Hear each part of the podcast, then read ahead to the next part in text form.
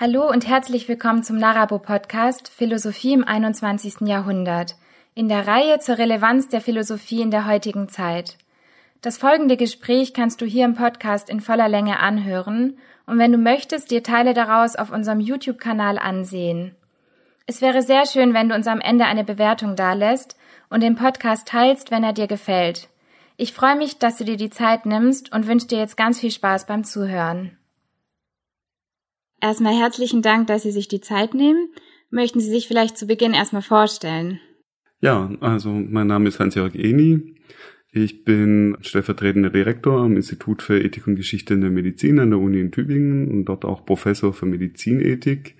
Mein Werdegang sieht so aus, dass ich in Stuttgart Philosophie studiert habe, dann in Paris und in Tübingen. In Tübingen habe ich dann auch promoviert bei Ottfried Höffe. Das Thema war das moralisch Böse. Und dann bin ich durch unterschiedliche Zufälle an dieses Institut gekommen, in dem ich jetzt auch noch bin und ähm, habe dann auch in der Ethik in der Medizin mich habilitiert zum Thema Ethik der Biogerontologie. Wie kann man sich jetzt Ihren Beruf beziehungsweise so Ihren Alltag eigentlich vorstellen?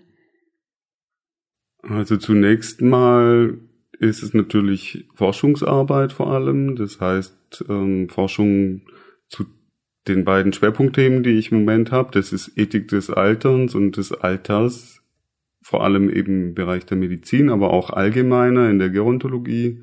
Und der zweite Schwerpunkt ist Forschungsethik. Das heißt, publizieren, ähm, Literatur bearbeiten. Das ist einerseits meine Hauptarbeit. Und dann ist natürlich auch die Lehre ein großer Teil meiner Arbeit. Das heißt, im Medizinstudium ist Medizinethik ein Pflichtfach im Studium und dort gebe ich dann Seminare und Vorlesungen. Ja, vielleicht gleich mal anknüpfen zu dem Thema Medizinethik. Was heißt denn das eigentlich genau? Also zunächst mal ist die, ist die Medizinethik ein Bereich, den schon sehr, sehr lange gibt in der, in der Medizin. Das heißt, die, die traditionellen Fragen sind auch so ein Patientenverhältnis.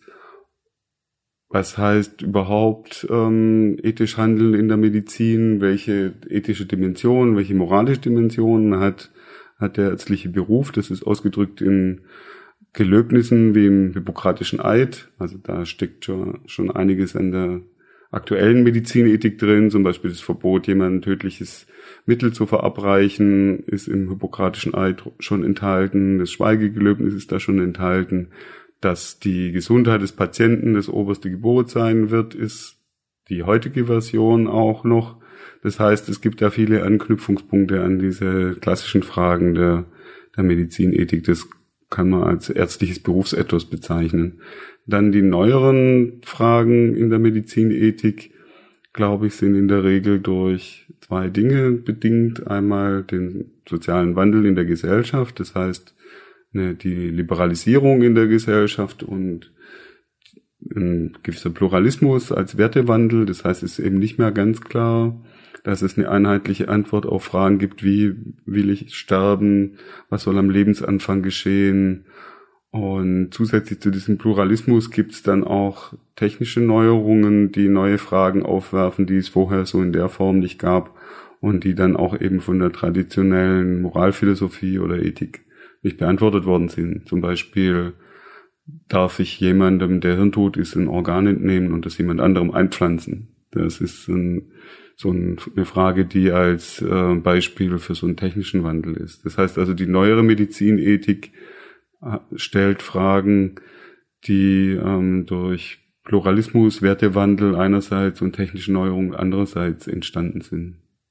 Ja, bevor wir da ein bisschen tiefer einsteigen in diese Themen, die Sie auch gerade genannt haben, jetzt zur Medizinethik, würde ich Sie gerne nochmal zu Beginn ein bisschen mehr zu Ihrem persönlichen Werdegang fragen.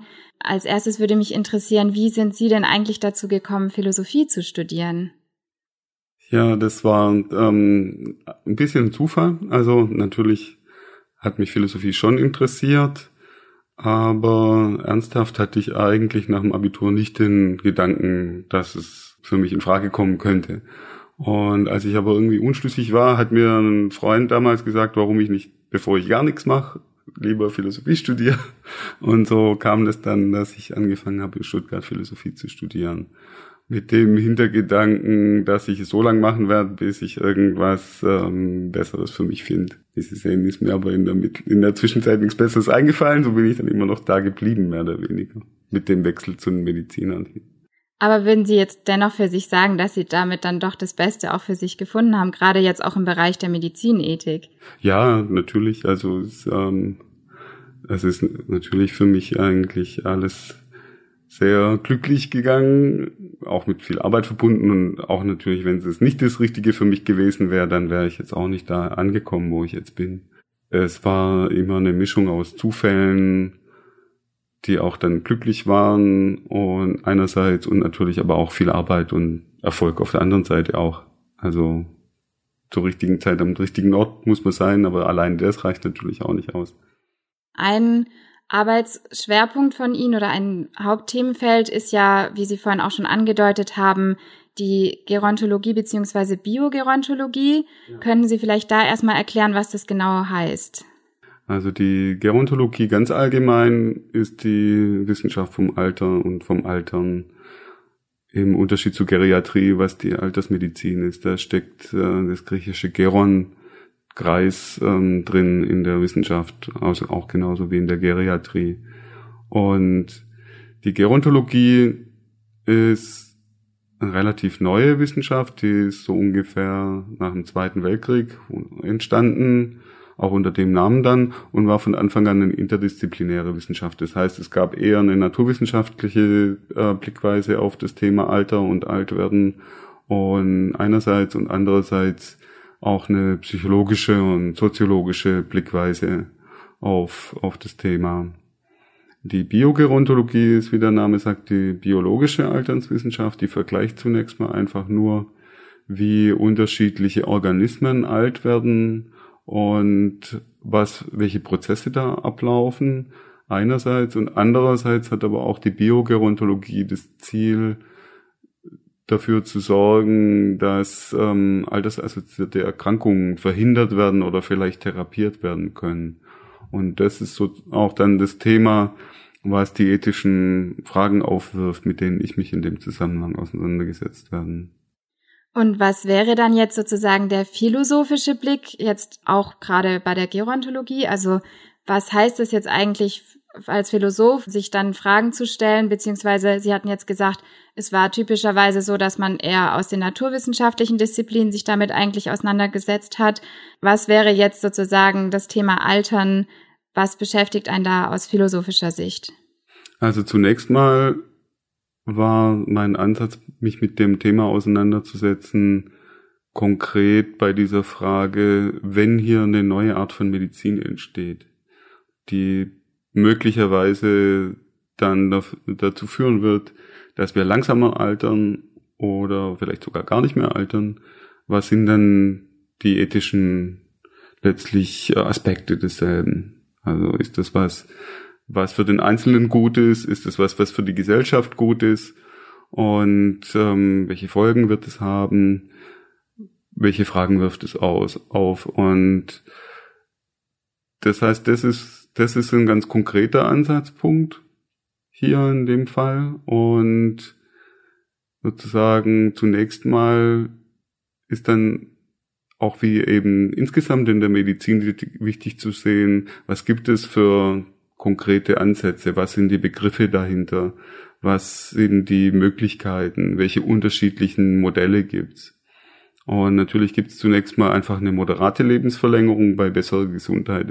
Das heißt, der Gewinn oder das heißt, der ethische Aspekt hier wäre einfach, dass jemand gesund, gesünder älter wird und die Lebensspanne vielleicht ein bisschen verlängert wird. Wenn aber jetzt ähm, das Alter komplett angehalten wird, und jemand gar nicht mehr altert und das dann mehrere Leute nicht tun, dann ist es natürlich auf einmal eine komplett neue Gesellschaft, die da daraus entsteht. Also es gab zum Beispiel auf Arte eine Fernsehserie kürzlich, die hat es auch ganz schön fiktionalisiert, wie dann sich die Gesellschaft dadurch ändert. Also dass zum Beispiel äh, berufliche Tätigkeiten begrenzt sind, damit jemand sozusagen im Beruf nicht auf einmal in so eine Starre verfällt, weil der Beruf keinen Spaß mehr macht oder dass die, dass die alle mehr oder weniger sehr risikoavers werden, dass es eine Stagnation in der Gesellschaft gibt, dass gleichzeitig aber auch sowas wie ein Todeskult gibt, weil der Tod irgendwie noch mehr verdrängt wird, aber trotzdem passiert. Also solche ganz unterschiedlichen Aspekte, wie sich Wertehaltungen im Leben verändern, sind, sind natürlich dann die, die Fragen. Als Antwort würde man jetzt sagen, dass man tatsächlich auch diese Prozesse des Alterns medizinisch manipulieren sollte oder wäre es ethisch gesehen besser, das eigentlich zu verhindern? Das ist eine schwierige Frage. Also natürlich ist es so, dass zunächst mal das Ziel einfach nur darin besteht, Krankheiten zu verhindern und das und das Ziel natürlich auch dass jemand nicht an bestimmten Krankheiten stirbt. Und man würde jetzt zum Beispiel ja nicht sagen, wenn jemand 120 geworden ist, sollte er keine Therapie gegen Krebs mehr bekommen, wenn der oder diejenige das gerne möchte, dass, dass er die Therapie noch bekommt. Das bedeutet, aus der Sicht des Einzelnen es ist natürlich zunächst mal gut. Dann ist aber die Frage auch, wie schnell ist letztlich dann eine Therapie da, die sehr radikal das Leben verlängert. Wenn jetzt auf einmal drei, vier, fünf Generationen oder mehr nicht mehr sterben würden, dann wäre natürlich erstmal die logische Konsequenz, dass auch viel mehr Menschen auf der Welt leben würden, wenn sehr viele Leute dazu Zugang hätten. Wenn jetzt aber nicht so viele dazu Zugang hätten, ist natürlich auch klar, dass sowas wie eine privilegierte Schicht noch privilegierter ist dadurch, dass, ähm, dass sie noch viel länger lebt als andere Menschen in, in der Gesellschaft oder anderswo auf der Welt, je nachdem. Natürlich ähm, wäre das vielleicht was, was sich dann die Reichen überall leisten könnten und vielleicht aber auch irgendwie schon in den Industriestaaten sehr viele, aber andererseits natürlich weltweit und in den Ländern, wo die Ressourcen knapper sind und wo sowieso schon Zugang zu vielen medizinischen Minimaltherapien nur eingeschränkt gibt, da wäre dann eben der Zugang auch zu diesen altersmedizinischen Maßnahmen sehr eingeschränkt. Das heißt auch ein Thema der globalen Gerechtigkeit. Und nochmal ein bisschen grundlegender gefragt, warum altern wir eigentlich überhaupt? Also wenn man jetzt ähm, sich überlegt, das heißt ja oft, naja, wenn man jung ist, dann ist man dumm und wenn man älter wird, dann kommt so die Reifung eigentlich erst. Also kann man es sozusagen vor allem darin auch sehen, dass jetzt immer älter werden zu wollen, dann auch mehr Entwicklungsprozess bedeutet, mehr Reife. Das wird natürlich automatisch nicht passieren, sondern nur, wenn jemand sich auch entsprechend Mühe gibt. Aber auf jeden Fall ist die Möglichkeit erstmal da. Also es gibt, gibt sehr unterschiedliche Sichtweisen dazu.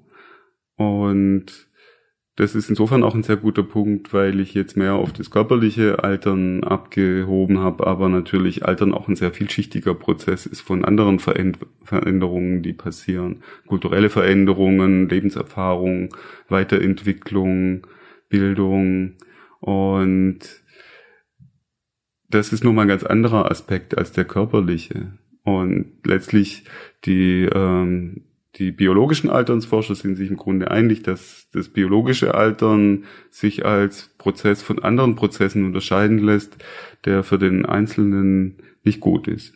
Kann man vereinfacht sagen. Also das heißt, im Körper läuft mehr oder mehr eben einfach schief, je älter jemand wird. Es gibt molekulare Schäden, die nicht mehr repariert werden, Zellen teilen sich nicht mehr, die Funktionsweise von Organen ist nicht mehr so wie wie irgendwie zu jüngeren Jahren und so weiter. Man kennt das natürlich ja auch alles. Also insofern ist das natürlich auch der Grund, weshalb es überhaupt jemand als wünschenswert erachtet, was gegen biologisches Altern zu machen. Und die Biogerontologen nehmen auch an, dass es jetzt keinen grundsätzlichen Unterschied gibt zwischen biologischem Altern und Krankheiten, die im Alter auftreten. Das heißt, dass, dass letztlich das Altern irgendwann mal in sowas mündet und dass jetzt zum Beispiel neurodegenerative Erkrankungen wie jetzt Alzheimer-Demenz oder andere ähnliche Krankheiten nichts anderes sind als Alterserscheinungen, die irgendwann mal bei jedem dann auftreten, wenn man nur lang genug lebt. Und die anderen Veränderungen, die sind natürlich psychologischer Natur, persönliche Reifung, größere Erfahrungen, auch im zwischenmenschlichen Bereich. Und es sind natürlich positive Dinge. Also es ist natürlich auch so, dass das Altern insgesamt auch positive Aspekte hat. Und insofern wäre das natürlich aus der Sicht vieler Leute auch, würde das ganz neue Möglichkeiten für Alterswerke eröffnen, wenn Menschen viel länger leben würden. Und aus Ihrer Sicht, was würden Sie sagen, warum streben so viele Menschen danach, wirklich auch Unsterblichkeit zu erreichen? Also zumindest ihr Leben so lange wie möglich auch zu erweitern. Ich weiß gar nicht, ob das so viele tun am Ende. Also ähm, ich gebe ein Seminar für Medizinstudenten, in dem wir auch diskutieren, was die ethischen Aspekte dieser neuen medizinischen Möglichkeiten sind. Und in diesem Seminar frage ich immer die Teilnehmerinnen und Teilnehmer, wie alt sie denn selber werden wollen. Und es gibt drei Möglichkeiten, die so diese unterschiedliche äh, Ausrichtung auch in der in dieser Wissenschaft abbildet. Einmal wären das 80 Jahre bei guter Gesundheit, das heißt, da würde dann eigentlich kaum was im Verhältnis zu jetzt sich ändern. Vielleicht bessere Gesundheit im Alter. Und einmal 120, das wäre dann sozusagen eine moderate Lebensverlängerung innerhalb der Lebensspanne, die für Menschen scheinbar jetzt schon auch irgendwie möglich ist, wenn sie irgendwie sehr, sehr gute Umstände und Gene und was genau weiß man nicht mitbringen. Und äh, die dritte Möglichkeit sind tausend Jahre. Das ist so eine Fiktion, quasi ein Platzhalter, wenn tatsächlich mit 20 das Risiko zu sterben nicht mehr weiter steigen würde aufgrund von den Prozessen, die im Körper ablaufen. Weil biologisches Altern wird gleichzeitig auch als höheres Mortalitätsrisiko Sterberisiko beschrieben. Das heißt, wenn das Risiko nicht mehr steigt, was 0,1 Prozent ist, dann theoretisch könnte dann derjenige 1000 Jahre alt werden und würde dann an irgendwelchen äußeren Ursachen sterben. Und um auf die Frage zurückzukommen, 1000 Jahre alt werden will fast niemand. Also die, die Mehrheit der, denen sind 80 Jahre genug. Und dann gibt's noch eine kleinere Minderheit, die es auf 120 versuchen würde. Ja, das hängt ja eigentlich irgendwo auch mit der Frage zusammen, was das Leben eigentlich lebenswert macht. Also was ist es eigentlich auch jetzt im Hinblick auf das Altern, was dann eigentlich wichtig ist? Also grundsätzlich würde man ja erstmal denken, dass viele sagen würden, ja, bei guter Gesundheit hatten Sie gerade eben auch genannt, also Gesundheit, fit zu sein, zufrieden zu sein wahrscheinlich. Was würden Sie sagen, ist jetzt auch gerade aus philosophischer Sicht eigentlich das, was das Leben lebenswert macht? Gut, das ist die natürlich eine Frage nach dem guten Leben. Ganz knapp gesagt, eine sinnvolle Tätigkeit. Und das ist im Prinzip auch aus philosophischer Seite dann der, der Grundeinwand gegen eine sehr stark verlängerte Lebenswandel. Es gibt einen Aufsatz von Bernard Williams, ähm, The Macropolis Case, und das ist ein Theaterstück von Karel Čapek, das ist so ein ähm, früher tschechischer Science-Fiction- oder Fantasy-Autor, kann man, kann man sagen, oder ein Schriftsteller, der so fantastische Szenarien entworfen hat. Und diese Elina Makropoulos, die hat zufällig irgendein Mittel genommen, was bewirkt, dass sie nicht mehr altert. Und das Resultat ist, dass sie da schon zum Zeitpunkt dieses Theaterstücks sehr alt ist und sich schrecklich langweilt. Also die, die Annahme vieler ist, dass es für eine sehr lange Lebensspanne nichts gibt, was interessant genug ist, dass dann hinterher noch eine gewisse Lebenszufriedenheit da ist. Also das ist keine sinnvolle Tätigkeit wie jetzt die Auseinandersetzung mit philosophischen Themen oder mit Kunst oder, oder Sport oder Reisen oder was auch immer Leute glücklich macht gibt. Oder auch natürlich Beziehungen gibt, die so lange genug halten. Und umgekehrt bedeutet es natürlich, dass nicht nur jetzt unsere natürliche Lebensspanne irgendein Resultat der Evolution ist, von jetzt eben den 80 Jahren, die wir im Durchschnitt haben in den Industriestaaten, sondern auch, dass sich sozusagen unsere psychologischen Möglichkeiten der Sinnfindung anpassen an diese, an diese 80 Jahre. Einhergeht das Ganze ja auch immer mit diesem Thema Sterbehilfe eigentlich. Also wenn man sich mit dem Altern befasst, ist es ja auch automatisch so, dass man irgendwo mit dem Tod konfrontiert ist, unweigerlich oder eben auch freiwillig. Und Sie hatten vorhin am Anfang schon davon gesprochen, dass ja für die Ärzte der hippokratische Eid sehr wichtig ist und ein wesentlicher Teil davon eben auch ist, Menschenleben zu erhalten und eben nicht irgendwie zu schaden. Und wie kann man jetzt eigentlich sagen, dass Sterbehilfe trotzdem vereinbar ist für einen Arzt, auch gerade im Hinblick auf diesen hippokratischen Eid, den man ja schwört? Zunächst mal ist es natürlich wichtig, auch das Thema Alter vom Thema Sterben Tod zu trennen, weil das ähm, oft miteinander in Verbindung gebracht wird und mittlerweile sprechen die Soziogerontologen von einem dritten Alter und von einem vierten Alter. Und das dritte Alter ist im Grunde eine neue Lebensphase, die, die dazugekommen ist zu dem, was wir sowieso so schon als Leben haben. Und das, ähm, das reicht von eben Renteneintritt, also 65 bis vielleicht 80. Und dieses dritte Alter ist ein Alter in, in der Lebensphase, die erfüllt gelebt wird und auch in gute Gesundheit in der Regel. Und ähm, in dem auch die Lebenszufriedenheit zu nimmt. Also das heißt, viele Auseinandersetzungen mit dem Alter müssen auch irgendwie auf diese Lebensphase gucken und sagen, wie können wir im Grunde die Leute, ähm, wie können wir Rahmenbedingungen schaffen, die gut sind für die Leute, die im dritten Alter sind. Und dann ist es noch natürlich so, dass es das vierte Alter auch gibt und da nehmen dann tatsächlich eben die gesundheitlichen Probleme zu, weil gegen Lebensende ist es auch natürlich logisch, dass niemand komplett gesund stirbt. Es ist nur die Frage dann eben, wie lang sich der Prozess hinzieht. Also das noch so als kleine Randbemerkung, dass es wichtig ist, Alter und Sterben und Tod als zwei unterschiedliche Themen zu betrachten. Aber trotzdem ist es so, klar, ähm, es gibt eine letzte Lebensphase, die nicht bei guter Gesundheit verbracht wird, ganz klar. Und in der sich dann natürlich die Frage stellt, wie möchte jemand sterben, was sehen Leute als würdevolles Sterben und als würdevollen Tod. Und da gehen eben auch in einer pluralistischen Gesellschaft die Meinungen auseinander. Was jetzt den Blick der Ärzteschaft angeht, ist es so, dass ähm, der hippokratische Eid mittlerweile durch das Genfer Gelöbnis ersetzt worden ist und dass das Genfer Gelöbnis vor kurzem auch nochmal überarbeitet worden ist und dass sehr an das, was, was eigentlich schon länger eingeführt war, jetzt auch im Genfer Gelöbnis eine Rolle spielt. Und das ist die Selbstbestimmung des Patienten oder der Patientin. Und das ist natürlich zentral für den Wertewandel in unserer Gesellschaft, dass individuelle Freiheit und Selbstbestimmung eine große Rolle spielen und einer der Grundwerte oder der Grundwert überhaupt in unserer Gesellschaft sind, weil letztlich das auch gleichgesetzt wird mit Würde.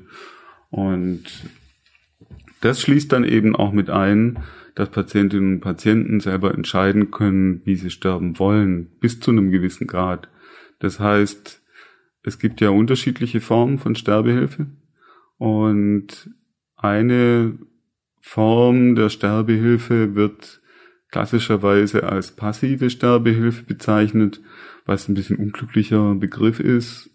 Und das ist mittlerweile ersetzt durch Zurückhalten von einer Behandlung am Lebensende oder Abbruch von einer Behandlung am Lebensende. Und das bedeutet, dass niemand ähm, gezwungen ist, eine Behandlung über sich ergehen zu lassen, die er oder sie nicht möchte. Und ähm, dass natürlich dann auch die Ärzte dran gebunden sind, über sich an so einen Wunsch zu richten. Und diese Form jetzt der Sterbehilfe, also dass man sozusagen Behandlungen zurückhält, sind die auch schon möglich in Deutschland, denke ich mal. Aber wie sieht es mit anderen Formen der Sterbehilfe aus? Wie verhält sich das da jetzt in Deutschland genau? Also das ist nicht nur erlaubt, sondern sogar geboten. Also eine Behandlung zurückzuhalten oder abzubrechen, wenn ähm, der Patientenwille äh, entsprechend formuliert ist, egal jetzt ob mündlich direkt oder in einer Patientenverfügung, das ist geboten. Alles andere ist Körperverletzung wie jede andere ähm, ungewollte medizinische Behandlung. Was verboten ist, ganz klar, ist aktive Sterbehilfe. Aktive Sterbehilfe würde jetzt bedeuten, dass auf Wunsch oder auch gegen den Wunsch von jemandem eine Ärztin oder ein Arzt ähm, tödliches Mittel verabreicht, direkt. Also eine Spritze verabreicht zum Beispiel. Das ist in einigen Ländern auf der Welt erlaubt und in Deutschland unkontrovers verboten. Das heißt also, darüber brauchen wir im Grunde auch nicht reden.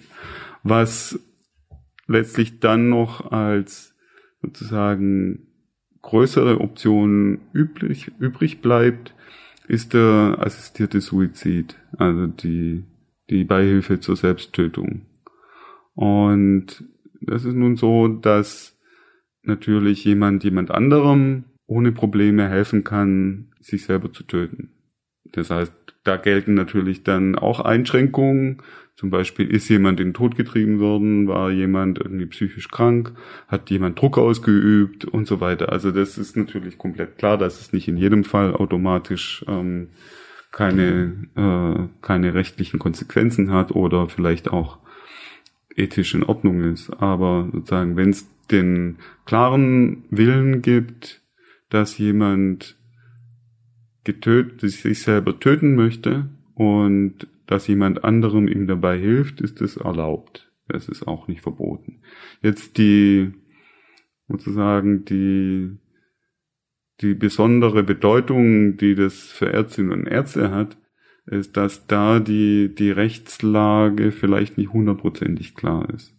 Also das heißt, es gab ja irgendwie kürzlich dann eine Gesetz neue Gesetzesgebung und aktuell ist es so, dass auf Wiederholung ausgelegte Beihilfe zur Selbsttötung verboten sind. Also das heißt, jede Form von kommerzielle, kommerzieller ähm, Selbsttötung oder organisierte ähm, Beihilfe zur Selbsttötung sind verboten. Das gilt natürlich auch für Ärzte Ärztinnen laut Gesetz. Und dazu kommt noch, ähm, dass ja die Ärzteschaft sich selber auch weitgehend Regeln setzt und dass diese Regeln in der Berufsordnung festgehalten sind. Und da steht nun in der Musterberufsordnung der Satz, dass Ärzte und Ärzte keine Beihilfe zur Selbsttötung durchführen dürfen. Das heißt, es könnte dann in letzter Konsequenz, wenn es jemand doch tut, nach Berufsordnung berufsrechtliche Sanktionen nach sich führen. Also das heißt, jemand könnte zum Beispiel einfach die Zulassung verlieren, der das macht. Und ähm, nach dem nach dem Gesetz wäre es letztlich die eine Einzelfallbeurteilung, ob das jemand auf Wiederholung ausgelegt hat oder aus kommerziellen Interessen anbietet als ärztliche Dienstleistung sozusagen und dann wäre auch das wiederum verboten und rechtlich sanktioniert. Aber auch Ärztinnen und Ärzte können Grunde aus Gewissensgründen, wenn, wenn sie sehen, dass, dass jemand es tatsächlich will und dass jemand schwer leidet, dann ähm, das anbieten und dem Patienten dabei helfen, dass er oder sie selber ein Mittel nimmt. Das ist sozusagen der Unterschied zur aktiven Sterbehilfe. Auch das ist in vielen Ländern auf der Welt erlaubt. Zum Beispiel Oregon hat so eine eigentlich ganz vorbildliche Gesetzgebung dazu. Jetzt ist ja bei dem Thema Sterbehilfe so, dass man sagen kann, das betrifft jetzt in erster Linie die Ärzte zu diesem Prozess, bis es dahin kommt, dass dann entschieden wird, wie das jetzt genau gehandhabt werden darf, damit dann auch die rechtlichen Sachen quasi geklärt werden und vereinbart werden, sind ja sicherlich auch irgendwo Philosophen gefragt. Und jetzt auch nicht nur beim Thema Sterbehilfe, sondern allgemein würde mich interessieren, Sie sind ja selbst auch Mitglied in Ethikkommissionen und Komitees. Welche Rolle oder welchen Einfluss hat man jetzt dann dort konkret eigentlich als Philosoph? Also dazu gibt's natürlich, oder man muss wahrscheinlich erstmal ein bisschen weiter ausholen und erklären, dass es in dem ganzen Bereich unterschiedliche Ethikkomitees oder Kommissionen gibt. Und sozusagen auf der höchsten Ebene gibt es den, den Deutschen Ethikrat als nationale Kommission, die sich mit solchen Fragen auseinandersetzt, wie mit Entscheidungen am Lebensende ähm, umgegangen werden soll. So heißt auch zum Beispiel das Dokument, was der Deutsche Ethikrat verfasst hat. Und da sind natürlich auch unterschiedliche Philosophen vertreten, Philosophinnen vertreten und leisten, denke ich, einen wichtigen Beitrag einfach zur theoretischen Klärung der grundlegenden Fragen. Also das heißt, ähm, Begriffsarbeit, Bezug auf ethische Theorien, dann auch sozusagen Argumentationsmuster zu erkennen, von denen bekannt ist, dass sie problematische Aspekte haben, zum Beispiel utilitaristische Argumentationen, die dann immer dazu tendieren, dass der, dass der Einzelne nur ein Teil von der Rechnung wird und die Würde sozusagen eingeht in, in Kalkulationen und dabei vielleicht auch untergeht. Oder eben auch zum Beispiel Begriffe wie Würde analysieren in ihren unterschiedlichen Bedeutungen und ähm, und es dann eben einbringen in solche Stellungnahmen wie die vom Deutschen Ethikrat. Also da haben Philosophen sicher eine sehr wichtige Rolle. Also Fachphilosophen, akademische Philosophen auch, die dann ihr theoretisches Wissen, ihr moralphilosophisches Wissen einbringen können und helfen, diese Stellungnahmen zu strukturieren. Und das ist auf der höchsten Ebene quasi dann die Relevanz der Philosophie in, in dem Bereich, theoretische Grundlagen zu klären, also die Begriffe zu analysieren, den Zusammenhang zwischen den einzelnen Begriffen und Argumenten systematisch zu rekonstruieren, herzustellen und dann auch die unterschiedlichen Positionen zu kritisieren in Bezug auf ihre Grundlagen. Das ist das eine. Dann gibt's noch ähm, andere unterschiedliche Ethikkommissionen in dem Bereich und die wichtigsten sind einerseits klinische Ethikkomitees und ähm, Forschungsethikkommissionen. Die klinischen Ethikkomitees, die setzen sich auch mit Fragen auseinander, wie die, über die wir gerade gesprochen haben, das heißt über Entscheidungen am Lebensende. Und die haben eine Rolle, die eher darin besteht, in einer schwierigen Situation zu moderieren zwischen den Einzelnen, die, die dabei beteiligt sind. Das heißt, ein Fall könnte dann zum Beispiel eben sein, Patient lehnt am Lebensende eine Behandlung ab. Dann die behandelnden Ärztinnen und Ärzte sind der Meinung, dass der vielleicht eine psychische Störung hat und dass das nicht dem eigentlichen Willen dieses Patienten entspricht oder dass sein Wille nicht klar ist und dass dann eigentlich aber andererseits noch gute Chancen für ein Leben oder für, eine, für ein verlängertes Leben bei einer guten Qualität bestehen. Dann werden die Angehörigen auch herangezogen und bei, bei äußern ihre Meinung und letztlich die Rolle dann dieser, dieses klinischen Ethikkomitees oder der klinischen Ethikberatung, die dann stattfindet, ist zwischen den einzelnen Positionen zu vermitteln.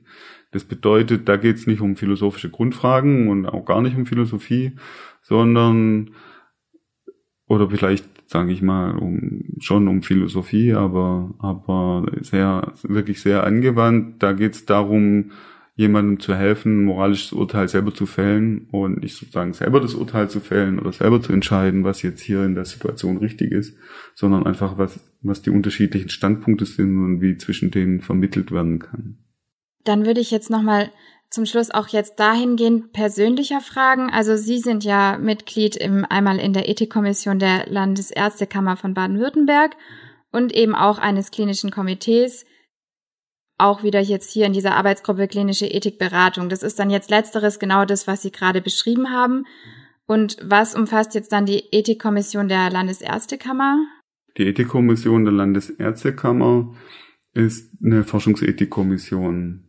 Das heißt, ähm, bei Forschung am Menschen müssen äh, Ärztinnen und Ärzte sich beraten lassen. Und es gibt dann den Unikliniken Ethikkommissionen, die zuständig sind dann für die forschenden Ärztinnen und Ärzte dort und die praktisch äh, Forschung, die in Krankenhäusern stattfindet oder in Arztpraxen, die, für die ist dann die Ethikkommission der Landesärztekammer zuständig. Und was diese Kommission macht, sind ist, besteht letztlich darin, dass die, dass die Forschungsunterlagen ihr vorgelegt werden müssen und ähm, dass dann letztlich die Kommission die Forscher berät und ein Votum erteilt. Und ähm, erst dann ist letztlich diese Forschung legitim. Und meine Rolle da besteht im Grunde darin, mir auch die Unterlagen anzusehen und zu beurteilen, ob ganz allgemein, was da passiert, äh, ethisch legitim ist. Ist es so, dass es in der Regel schon grundsätzlich ethisch legitim ist und dass es nur Kleinigkeiten sind, die, die ich dann dazu anmerken kann. Und in der Regel geht es darum, ob auch da ist wieder die Selbstbestimmung natürlich ein wichtiges Prinzip und für die Selbstbestimmung gilt, dass jemand wissen muss, worauf er oder sie sich einlässt, wenn er bei so einer Studie mitmacht. Und ähm, dass es dann darum geht, ist das denn richtig beschrieben? Versteht jemand, der da mitmachen möchte, auf was er sich einlässt, was für ein Aufwand es ist, welche Risiken das sind, was für Nutzen das hat oder vielleicht auch nicht hat. Und ähm, das ist dann das, was ich mir dann angucke. Und wenn ich jetzt persönlich oder auch einer von den Zuschauern oder Zuhörern sich jetzt denkt, gut, ich hätte eigentlich Lust, mich auch mal mehr mit Medizinethik zu beschäftigen, was würden Sie sagen, wäre jetzt so ein Buch, was Sie empfehlen könnten, entweder von Ihren eigenen oder auch von anderen? Also unser Institut ähm, und ähm, der Direktor unseres Instituts, Urban Wiesing, wir geben einen Reader raus bei Reklam. Das ist ein Reader zur Medizinethik und da werden eigentlich alle Fragen abgedeckt. Und abgesehen davon gibt es unterschiedliche Einführungen in die Medizinethik. Bei SOCAM gibt es eine, bei Junius gibt es eine. Also bei den, also wenn man jetzt so nachschaut, die Philosophieverlage, die haben eigentlich ähm, sehr viele, sehr viele, ähm, sehr viel Literatur dazu. Dann gibt's natürlich den Deutschen Ethikrat, wie schon gesagt, und ähm, der Deutsche Ethikrat veröffentlicht seine Stellungnahmen online und unter seiner Webseite. Die kann man dort runterladen. Das ist eine sehr gute Quelle, um sich äh, verschiedene Themen anzulesen. Da gibt's auch oft Kurzzusammenfassungen, das ist auch gut verständlich geschrieben oft. Dann ein anderer Tipp wäre noch das Deutsche Referenzzentrum für Ethik in den Wissenschaften, das DHZE. Und das DHZE hat äh, eine Bibliothek, in dem, in der, in der die Literatur auch gesammelt wird. Das heißt, ein Katalog, in dem jemand recherchieren kann, zum Beispiel zu einem Thema wie Sterbehilfe und dann, dann die aktuelle Literatur angeboten bekommt. Und zusätzlich noch ähm, für veröffentlicht das DRZE auch auf seiner Webseite Übersichtsarbeiten, zum Beispiel zum, auch zum Thema wie Sterbehilfe oder auch Abtreibung oder ähm, Genome-Editing ist ja auch ein, ein großes Thema, die Editierung, Veränderung, Manipulation des menschlichen oder anderen Genoms. Also das heißt, solche, solche Übersichtsarbeiten finden sich auch auf deren Webseite. Und um nochmal so den Bogen zu schlagen, jetzt ganz persönlich gefragt, Gibt es einen Philosophen oder eine Philosophin, wo Sie sagen würden, die hat Sie persönlich sehr geprägt oder wo Sie sagen, ja, von dieser Person oder diesem, dieser Philosophin waren die Werke für mich und für meine Arbeit ganz besonders wichtig? Also generell ähm, Kant.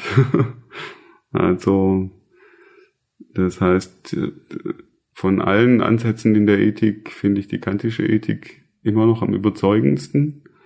Wobei natürlich die Fragestellungen, die ich jetzt bearbeite, schon sehr viel konkreter sind und ich da im Grunde sowas eher wie einen kohärentistischen Ansatz vertrete. Können Sie kurz erklären, was das heißt? Das bedeutet, dass ich, dass ich mir die Literatur, die es zu einem Thema gibt, erarbeite und und mir die einzelnen Argumente an, ansehe zu unterschiedlichen Aspekten und ansehe, wie überzeugend sind die eigentlich. Und dass ich dann, obwohl ich jetzt zum Beispiel einen Utilitarismus als ethische Theorie für problematisch halte, dass ich dann aber auch utilitaristische Argumente ansehe oder auch unterschiedliche Positionen zur Theorie des guten Lebens ansehe, wie jetzt äh, in letzter Zeit den Capabilities Approach, das heißt, das könnte man auf Deutsch als Befähigungsansatz übersetzen. Da ist auch sowas wie das, worüber gerade wir schon mal geredet hatten, diese unterschiedlichen sinnvollen Tätigkeiten, die zu einem sinnvollen oder, äh, oder blühenden menschlichen Leben dazugehören, auch genannt. Und das heißt, ich ich bediene mich im Grunde ein bisschen bei unterschiedlichen philosophischen Ansätzen, ohne dass ich jetzt, ähm, dass ich strikt irgendwie eine Position bei den angewandten Themen vertrete. Und ich sehe natürlich aber auch die unterschiedlichen Ansätze in der Ethik als nicht jetzt vollkommen inkompatibel miteinander, sondern eher auf unterschiedlich, als unterschiedliche Perspektiven auf dasselbe, die andere Prioritäten setzen, aber sich deswegen auch nicht absolut widersprechen. Zum Schluss noch, also es wurde ja irgendwie auch deutlich im Gespräch, dass durchaus noch sehr viele weitere Themen auch da wären, über die man sprechen könnte. Ich möchte Sie aber jetzt einfach zum Schluss nochmal fragen, ob Sie noch etwas haben, was Sie von sich aus gerne jetzt noch loswerden möchten oder sagen wollen. Also wenn es jetzt um die Relevanz irgendwie der Philosophie in dem Bereich geht, muss ich sagen, dass es ein, ein Bereich ist, in dem die Relevanz der Philosophie auch besonders deutlich ist, in dem sie präsent ist, aber dass es auch so ist, dass sich Philosophen natürlich und Philosophinnen da auch Mühe geben müssen, offen zu sein für eine Zusammenarbeit. Und ich habe teilweise schon erlebt, dass dass ähm, manche quasi mit der Einstellung kamen, sozusagen als derjenige, der die theoretischen Grundlagen von allem am besten versteht, müsste man auch derjenige sein, der quasi den Ton angibt oder, oder die Orientierung liefert. Und so ist es natürlich nicht. Also das heißt, die Philosophie ist durchaus relevant, aber auch nicht in jeder Form. Und nur dann, wenn jemand auch für eine gleichberechtigte Kooperation mit anderen Wissenschaftlerinnen und Wissenschaftlern offen ist. Ja, vielen Dank. Das ist doch ein sehr, sehr schönes Schlusswort. Ich bedanke mich ganz herzlich für das Gespräch und dafür, dass Sie sich die Zeit genommen haben. Vielen Dank. Gerne. Wir bedanken uns ganz herzlich bei dir fürs Zuhören und wir würden uns wirklich sehr über deine Bewertung auf iTunes freuen. Lass uns auch gerne deine Gedanken zu der Podcast-Folge da. Diese kannst du uns natürlich auch gern auf unseren anderen Kanälen wie YouTube, Instagram oder Narabo mitteilen. Alle Informationen findest du in der Beschreibung. Und wenn dir die Folge gefallen hat, dann erzähl doch gerne deinen Freunden, Bekannten oder Verwandten davon. Vielen Dank und hoffentlich bis zur nächsten Folge.